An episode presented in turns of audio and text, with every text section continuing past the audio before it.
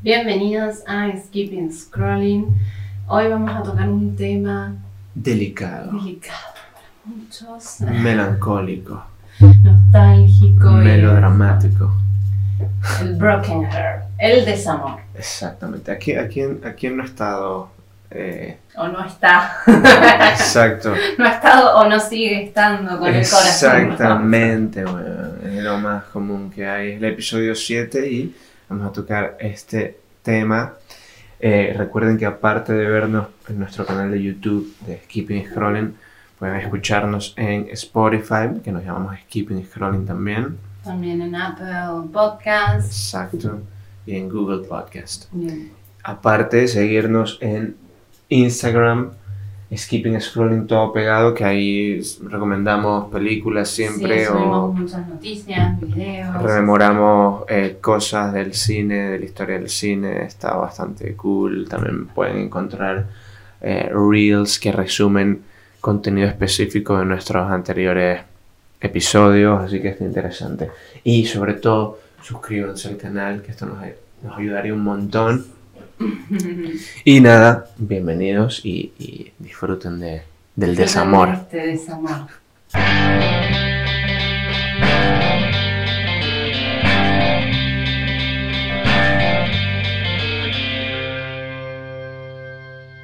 Bueno, vamos a arrancar, voy a arrancar en realidad con un peliculón que eh, hacemos homenaje también en este programa, eh, que es Paris, Texas de Wim Wenders de 1984. Sí, va. Película preferida de Kurt Cobain, What? No sabía de esto, película también preferida de Akira Kurosawa. ¿Qué? O sea que estamos ante una obra, eh, Ante una joya. una joya del cine. Bueno, Wim Wenders es un gran director que tiene muchísimas películas que han sido siempre premiadas. Por ejemplo, Sobre el cielo de Berlín o Las alas del deseo también traducida. No sé si se las has visto. Él también produjo un documental que se llama Nuestro último tango. Ajá. ¿Lo viste este? No. Es de una... mm, Voy a hablar brevemente porque no voy a hablar de él específicamente en este programa, pero es de una pareja de bailarines de tango, una mujer y un hombre, que la mujer toda su vida estuvo enamorada del hombre. Y como que nunca le dijo, no sé qué coño pasó, pero lo produjo Wim Wenders, ahora que, que lo nombraste. Sí. Bueno, eh, en este caso trata, la película trata sobre, eh, o sea, empieza como un hombre que está caminando por el desierto, que es eh, Harry Dean Stanton, que también trabajó en películas eh, y en la serie de David Lynch de Twin Peaks. Sí, va. Eh, Me encantó Twin Peaks. ¿no? Bueno, han trabajado en películas todos de David Lynch. Natasha Kinski también, Dan Stockel estaba también en la serie, o sea que... Y también con Francis Ford Coppola, son actores que han trabajado con, con ambos directores. Y este mm, personaje está como perdido en el medio del desierto. eh, En Paris, nos- Texas, ¿no? No, está como en el desierto primero y después como que vamos llegando a París, Texas. Ok. Se llama así la película porque es una zona de Es una Estados ciudad de Texas, que se sí. llama también París. LOL. Pero no es París de Francia. No hay, no hay Torre Eiffel de ola. No hay baguette, no hay fromage. eh, No hay quiche. No está el Eh, Louvre. Sí. Y eh, él no se acuerda de nada, bueno, de a poco puede llegar a un número de teléfono que lo contacta con su familia, con su hermano.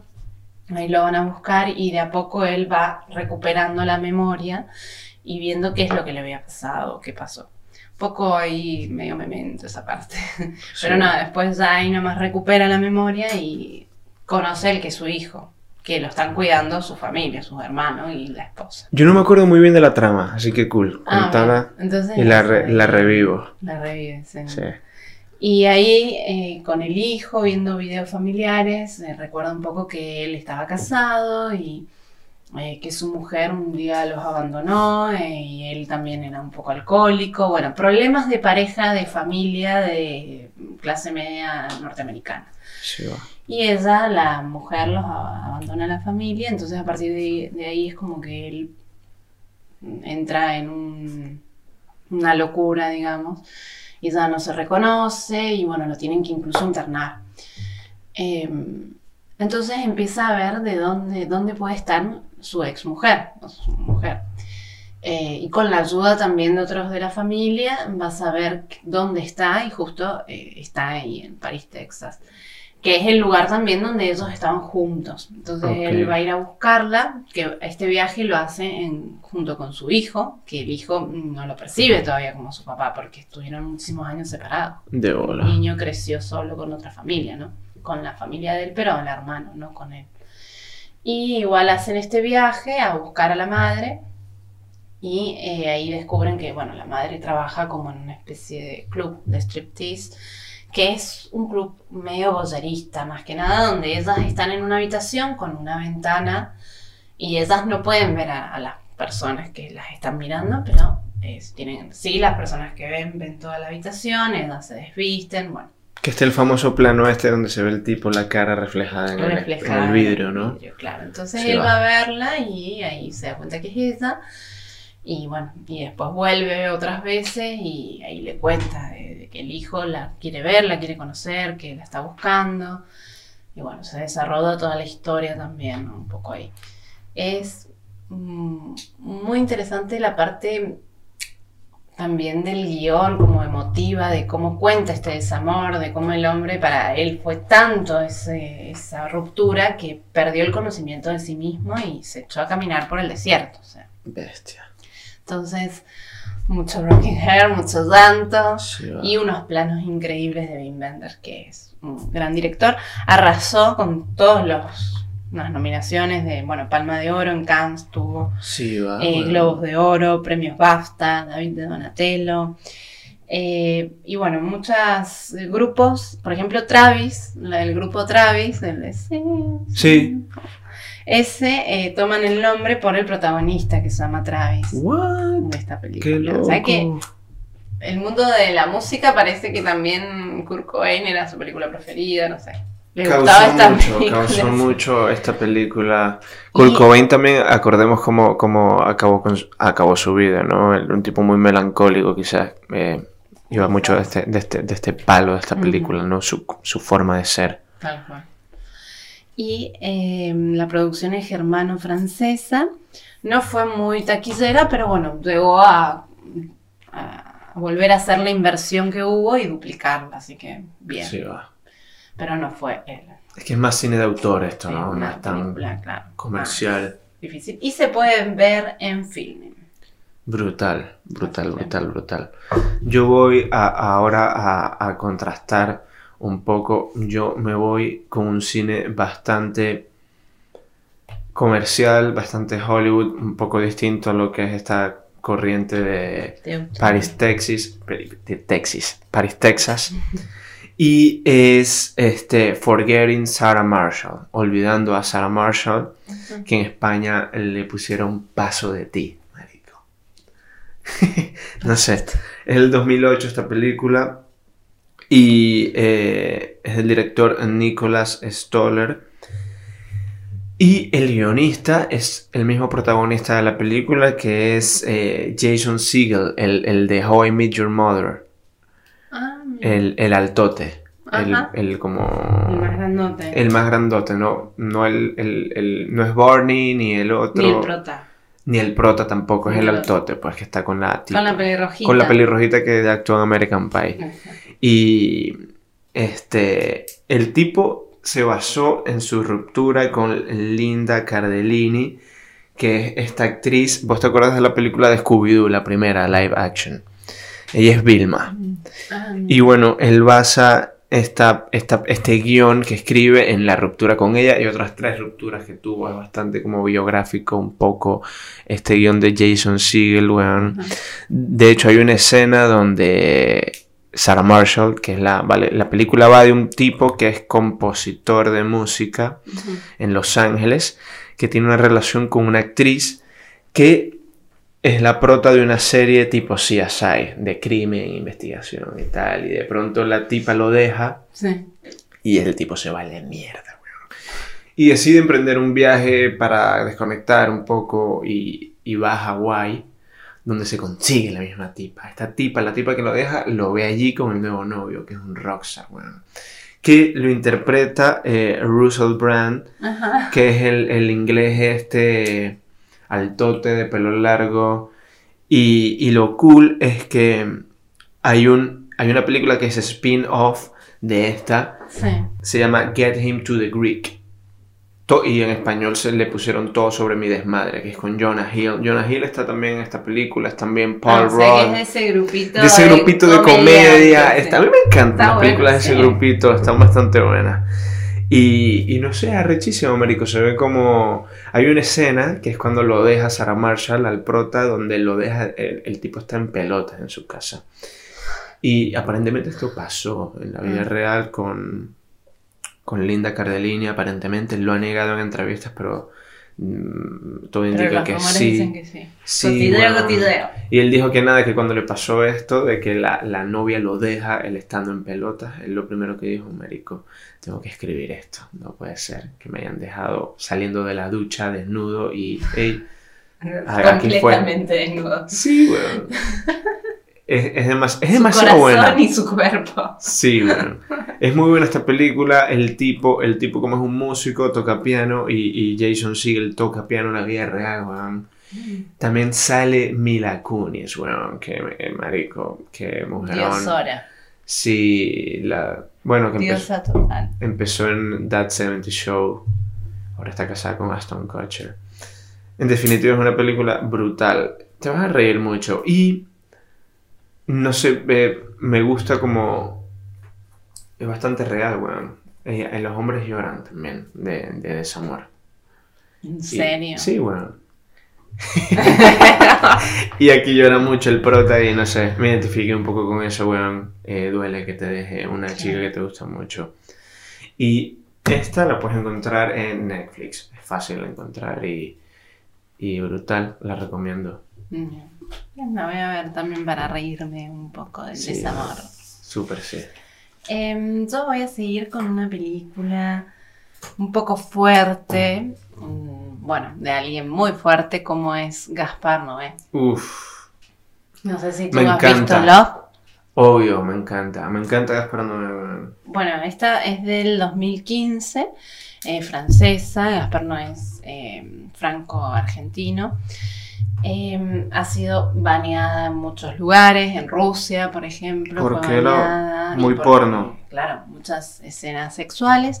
Fue hecha en 3D, lo cual yo todavía me sigo preguntando el por qué el 3D. Pero bueno, es Gaspar Noé, lo vamos a aceptar. El No. 3D sirvió un poco para la escena inicial en la que hay una masturbación y en donde el semen parece que vuela sobre tu cabeza. O sea, prácticamente Gaspar Noé nos está tirando semen en las cabezas. en esa primera escena, yo creo que solo por eso sirvió el 3D y bueno, vale la pena, está bien.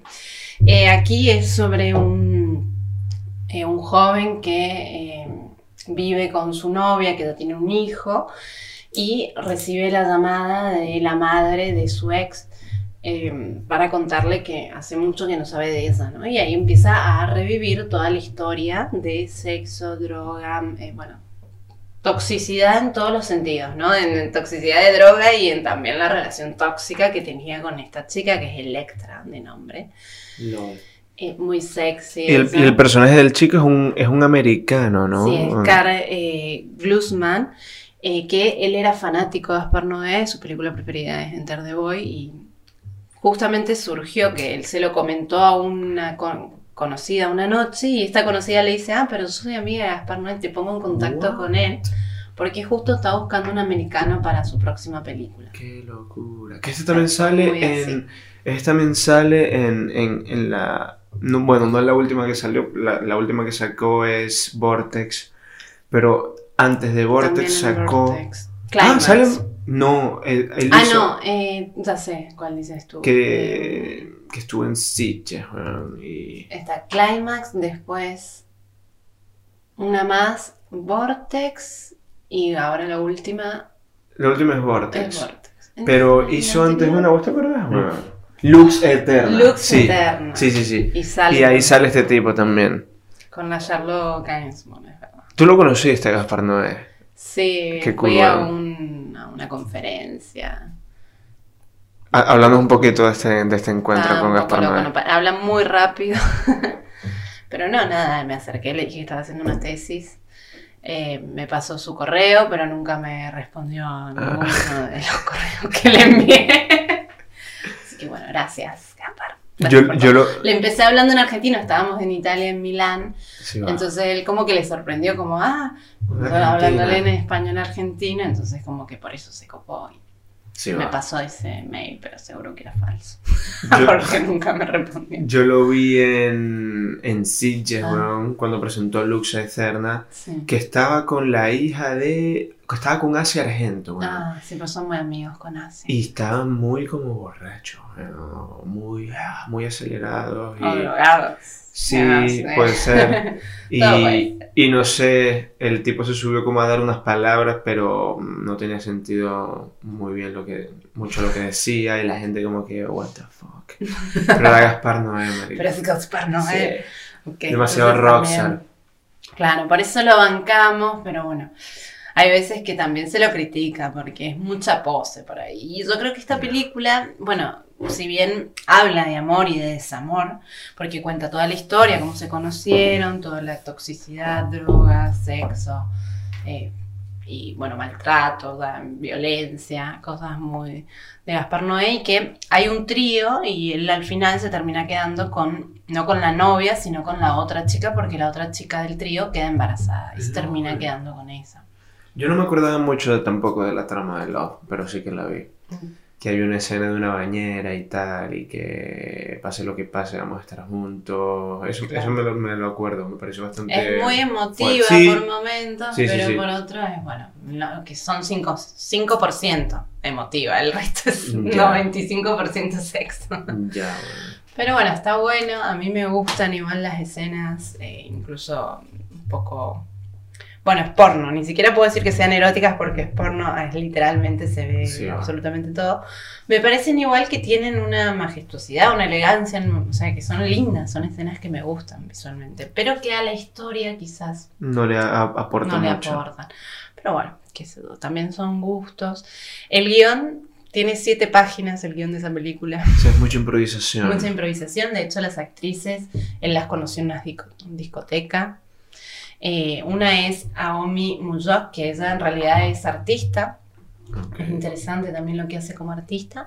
Y la otra chica es Clara Christine, que creo que es de Alemania, y de ella no, no hay mucha información, pero ninguna era actriz, solamente Carl Glusman era actor con, ya tenía unos trabajos como actor, el resto eran chicas que nunca habían hecho eso. Sí. Entonces es interesante también cómo toman gente común para sus películas. Em, y eh, esta película en realidad era una historia que él quiso hacer hace mucho. Antes de Irreversible, él iba a usar a Mónica Bellucci y Vincent Cassel Para esta película. para esta película, para hacer este menage à trois con ellos dos y iba a haber un tercer personaje que era trans, ¿What? ¿Qué es un menage à trois? ¿Qué significa esto? eh, un trío. Ok, sí va, sí va. Y, y bueno, y- Hubiese estado más, más interesante con un trans, ¿eh?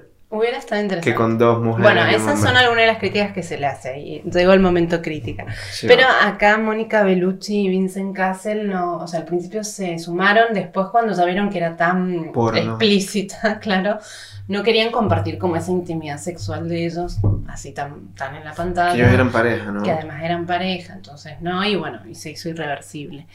Eh, y alguna de las críticas es eso, que tiene una visión un poco machista, ¿no? Porque en Trois, las dos chicas, también el sexo como viene desarrollado, es siempre desde el punto de vista de la visión masculina, ¿no? De bola. Como que todas sus películas siempre venían siendo así.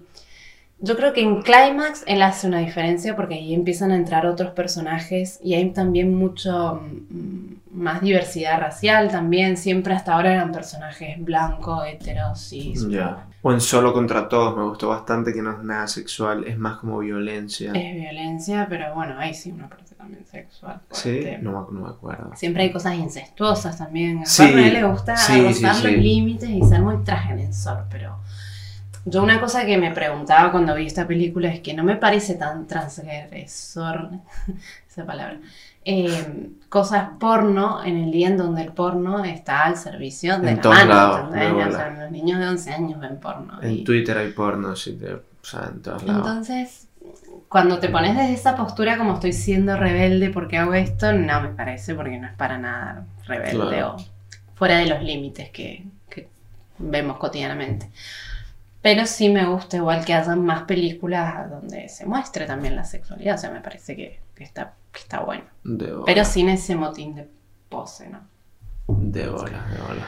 Y esta se puede ver en Netflix. Sí, va. Eh, no en 3D, pero bueno, normal. Yo eh, supongo que en 3D está en el cine, ¿no? Claro. ¿Tú cuando la viste? ¿La viste en Netflix? Yo la vi en mi casa, sí. ¿Vos la viste en el cine? Eh, sí, Sí, va, con las gafas y tal. Y... en 3D. Qué arrecho, weón. En Italia o aquí. Pero claro, no, tú, no sumo tanto el 3D, por Sí. eso digo que no tiene mucho Es por, por hacerlo. Hubiera estado mejor Enter the Boy en 3D. Eso hubiera sido ser un una locura. viaje. Sí, en verdad sí. Yo bueno. te voy a hablar ahora de, de una película que, Marico, no estaba seguro si meterla aquí. Primero porque quizás es muy conocida, pero por ejemplo yo no la había visto hasta hace un par de días que la vi. Eh, Lost in Translation del 2003, que es de Sofía Coppola, coproducción USA, Japón.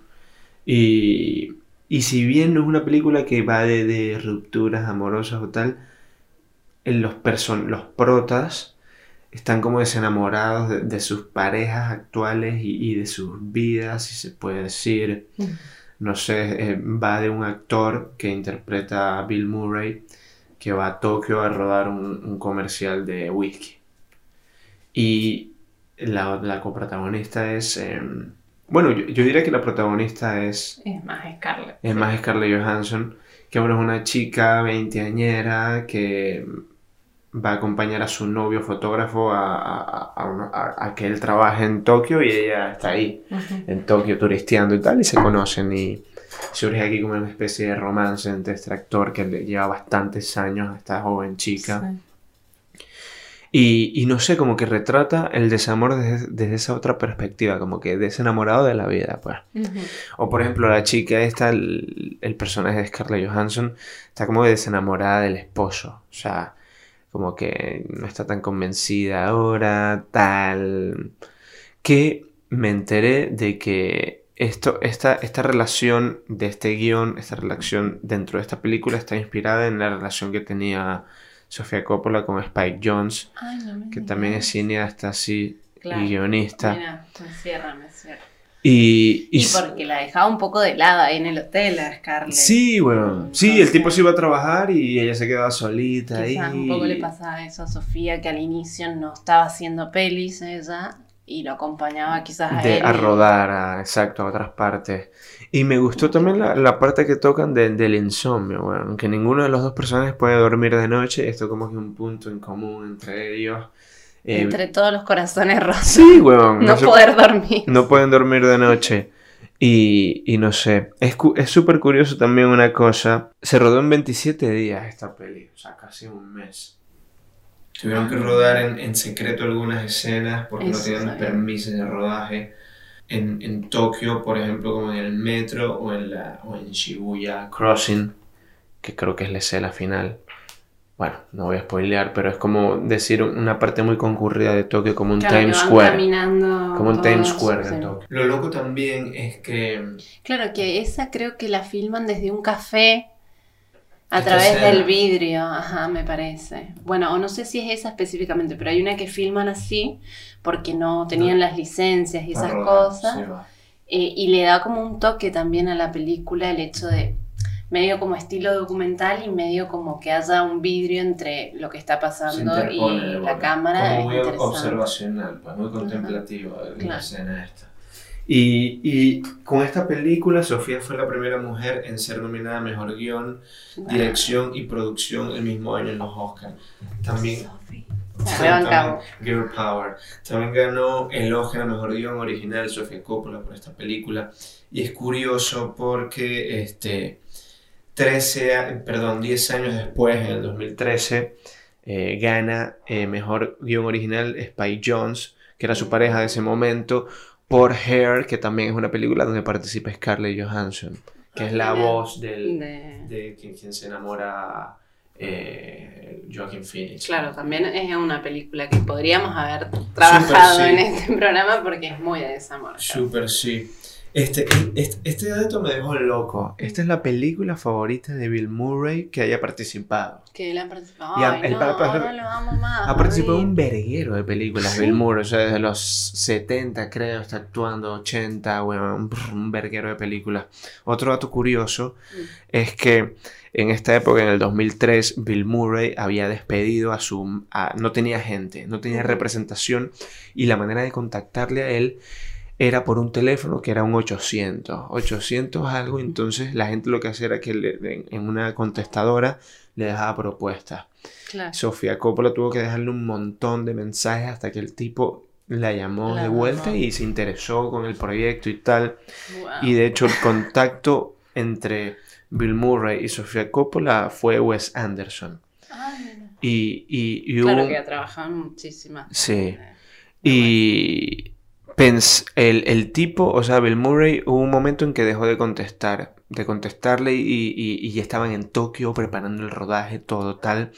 Y el tipo... eh, nunca, Desapareció. nunca habían firmado nada. O sea, siempre como que está... en- no sé si todavía es así, pero Bill Murray es de, de palabra. O sea, de, de- no firma nada, sino que vale, voy a participar, pum.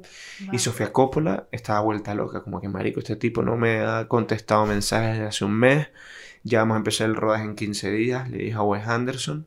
Y Wes Anderson le dijo, marica, Bill Murray es un tipo de palabra. Si dijo que iba a ir, va a ir. Y efectivamente una semana antes, boom, llega a Tokio y, y para el rodaje, pues.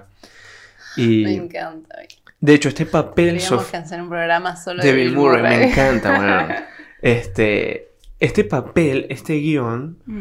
El papel, el personaje lo escribió para Bill Murray. Sofía Coppola dijo que si no hubiese aceptado actuar aquí, no hubiese hecho la película. Mm.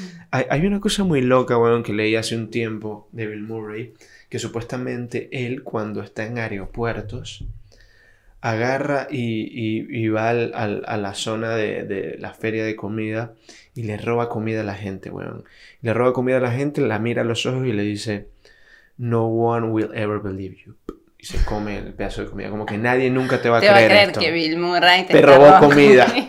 Esto está muy loco, weón. Está muy loco. Ay, no, me encanta. Este, bueno, sabemos que eh, Sofía Coppola es, es- es hija del, del- del gran Del gran genio, de la gran leyenda, Coppola. exacto, Francis Ford Coppola, que le estaba presionando para que esta película la rodara en, en HD, High Mm. Definition, porque era 2003, estaba apenas Ay. empezando el digital a Mm. tomar boom. Le dijo, Sofía, tienes que rodar esta película porque es el futuro del cine, el High Definition. Y dijo que no, que iba a rodar en fotoquímico, como al final se rodó porque es más romántico, tal. Y en No, verdad tiene como una increíble, textura. claro, la imagen Sí. de esta película. eh, Tal cual, fin, Lost in Translation, soy súper fan. O sea, no la vi hasta hace... No es que los colores como más azules, que son más fuertes, eso es re de la Le da- Le da película. otra aura a la película, el fotoquímico, le da otra, bien, otra vibra. Y eh, nada, o sea, increíble esta película, la pueden ver en Prime Video, en Amazon y en Movistar Plus también está. Eh, yo para cerrar voy a hablar de eh, Blanc. Quería hablar de eh, la trilogía de Linklater, eh, Antes del Amanecer. Está de- buena esta. Está buena, pero después dije, es más de amor que de desamor esa película. sí. Entonces, mm, no. Pero seguí con Julie Delphi y voy a hablar de Blanc, que actúa Julie Delphi. Sí, va. Eh, Ella también es, es- directora, weón. Eh, Ha- ah, sí, tiene unas películas, es verdad, pero no las he No la- visto. yo tampoco, pero sé que. Y, y sé que, que- que escribió, creo que la segunda de la trilogía de Antes del Amanecer y tal. Sí, en realidad con- eh, con Ethan Hake sí. lo que hacían era reescribir los guiones y hacerlos como más Sí, más de él, naturalizados a su sí, personaje. Y en la primera película lo hicieron y nos fueron acreditados, entonces se quejaron y ya en la segunda y la tercera fueron acreditados por eso. va. Eh, aquí es, esta película es de Krzysztof Kieslowski, eh, un director polaco que hizo El Decálogo, eh, Media Verónica y la trilogía de Blue Blanc Rouge. Oh, sé cuál es esta, weón. No la he visto, pero sé cuál es. Claro, son tres películas Que en rodadas realidad. en Francia, ¿no? En Francia, por eso la- los colores la bandera francesa, que cada uno simboliza igualdad, fraternidad, eh, liberté, claro, libertad, igualdad y fraternidad. Sí, sería. va. Viva la France. Esta es la del medio, que es Blanc, que sería igualdad, eh, o, sí, igualdad. Eh, donde está Julie Delphi, también, bueno, un actor polaco que es, es, es Zbigniew Zamachowski. No. Ah, es muy conocido en realidad en Polonia, pero bueno, no, pronunciarlo era muy difícil. Eh, y va sobre eh, un inmigrante polaco que está casado con una francesa y ella es muy mala, ¿no? Como que él, que es Julie Delphi, él no la complace sexualmente, bueno, también él está como muy disminuido, no, no, no encuentra trabajo, bueno, cosas que pasan a los inmigrantes cuando van a otros países. Es en París esto. Esto es en París. Sí. Entonces, eh, bueno, ella quiere divorciarse. eh, como que le hace pasar unas muy ahí turbias que él decide volverse a Polonia. Entonces se vuelve en un maletín a Polonia. El tipo. ¿Qué? Esta película igual es, claro, es de 1994, o sea que Maldición, pero quizás ¿cómo- se podía hacer eso, pero hoy en día... ¿Cómo cabe un hombre en una maleta, weón? Sí, no Era chiquito el tipo, ok. No, pero bueno, quizás como metafóricamente, porque no creo que alguien pueda volver en una maleta sana y. Y la cosa es que vuelve a Polonia y allí empieza de, de nuevo con su vida, con su familia, su hermano y con una peluquería. Y de ¿Qué? repente el tipo... Marico, tengo que ver esta película. O sea, Eh, monta una peluquería el tío. Sí. Y, Y, está nunca... ahí en un barrio periferia de Polonia. What the fuck? Y de ahí se va haciendo rico y invierte, no sé, empieza a tener una empresa y se hace rico y ahí vuelve a París A vengarse. a vengarse. LOL. Marico, me encanta esta película, como, o sea, lo que me estás describiendo la Está tengo que. Voy a llegar a mi casa y la voy a poner, weón. Eh, pero no es comedia igualmente, aunque parezca que sí. en realidad es más drama, pero, pero tiene estas dosis de comedia. Eh, ah, y entonces ahí él, bueno, vuelve eh, y lo que quiere es vengarse, pero lo que hace es traerla en realidad a ella de Francia a Polonia, fingiendo su muerte. Entonces ella What? tiene que ir al Ah, entierro. Y en eso que, bueno, que finge la muerte, pasan cosas, ya no quiero contar mucho, pero... No, La idea de la película obviamente es que haya como una igualdad también en, en la pareja, ¿no?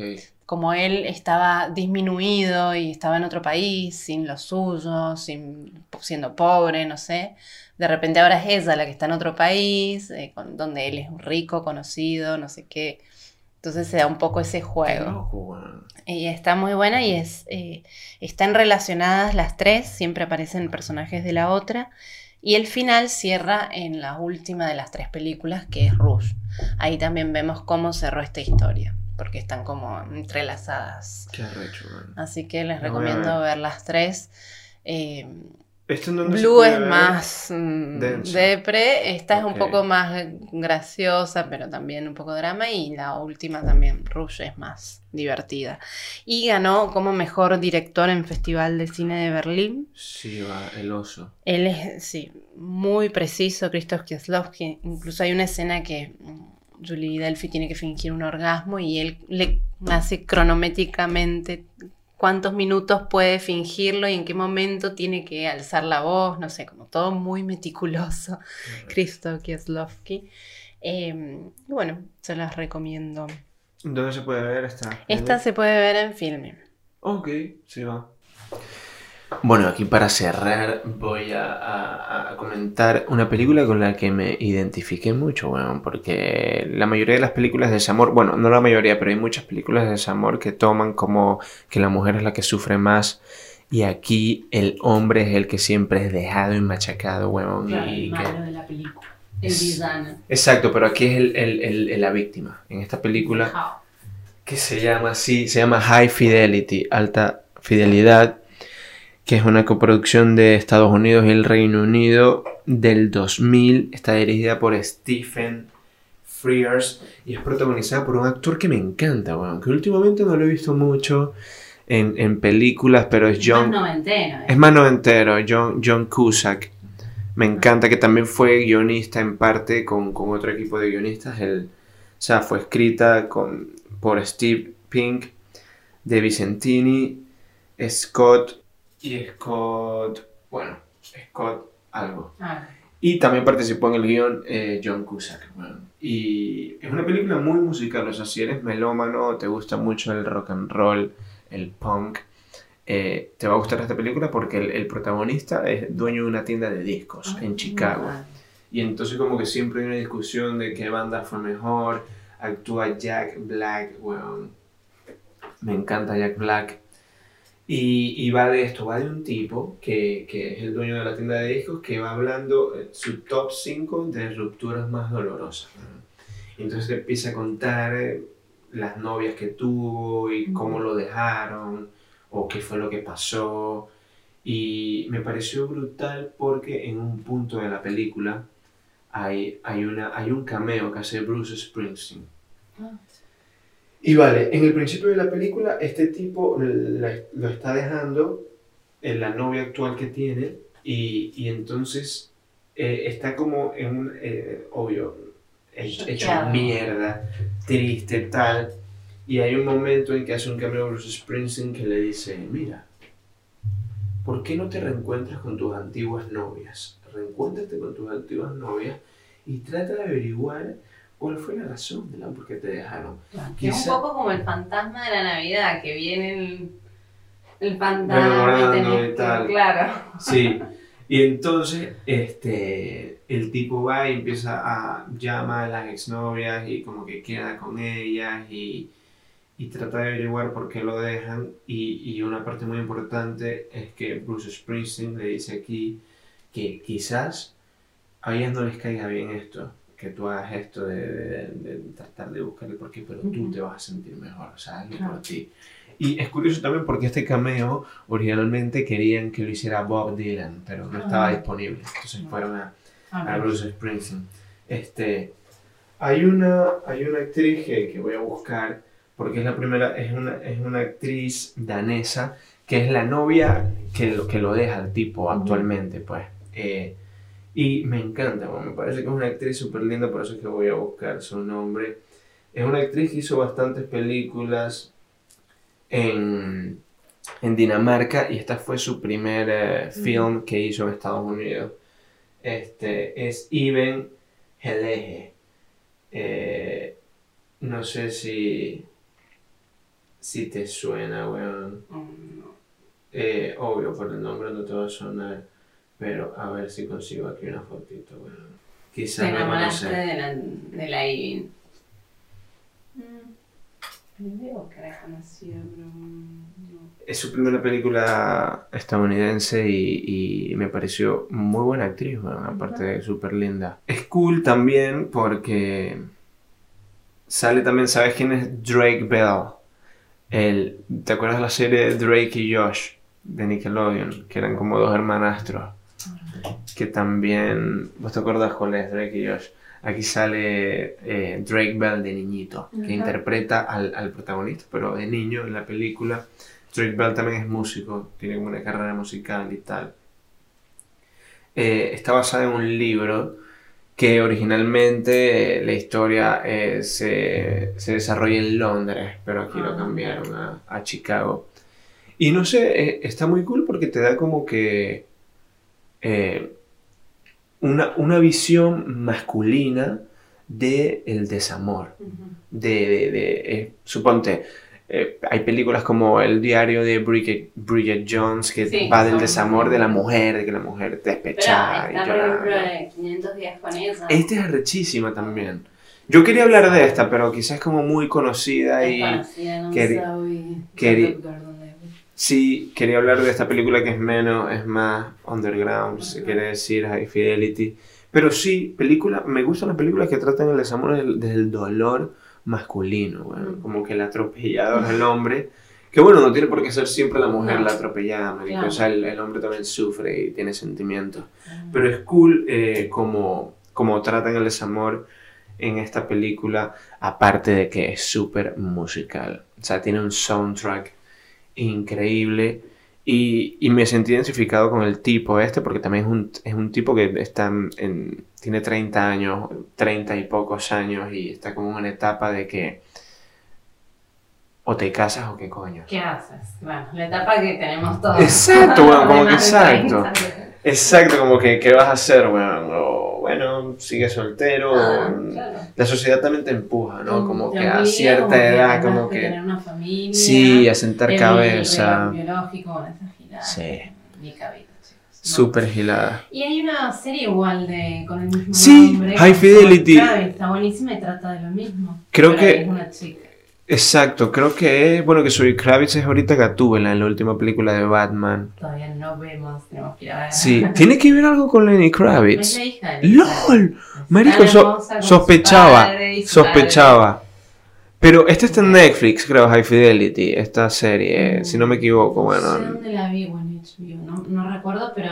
Va de una, también de una tienda de discos, de una tipa discos. con una tienda de discos. Creo que lo voy a echar un ojo. ex, ella como que empieza a recordar cómo Sí, iba va. con los ex y las ex, porque más como open mind también en temas de género, está bueno. Eh, es brutal esta peli. Y está inspirada en esa, claramente, por el nombre y por Sí. la temática. Y la pueden conseguir en Disney Plus y en- la pueden rentar en Amazon Prime Video. No está gratis en Prime Video, pero la pueden rentar ahí. Ey, es una película arrechísima, por eso la dejé para el final, High Fidelity. Y nada, con esto cerramos. con esto concluimos. Pero Sí. nadie muere de amor, así que. eh, se supera. Siempre duele, pero se supera. Bueno, vamos a ir cerrando. Nos quedaron varias afuera. Una también muy interesante es Amores Blue Valentine con eh, Ryan Gosling y. eh, bueno, no me acuerdo el nombre de ella. Michelle Williams, puede ser. Sí, va. Esta, esta la quiero ver, no la he visto, pero la tengo en la está lista. buena, como viene retratado ese momento de Sí, va. desamor de a poquito y está interesante.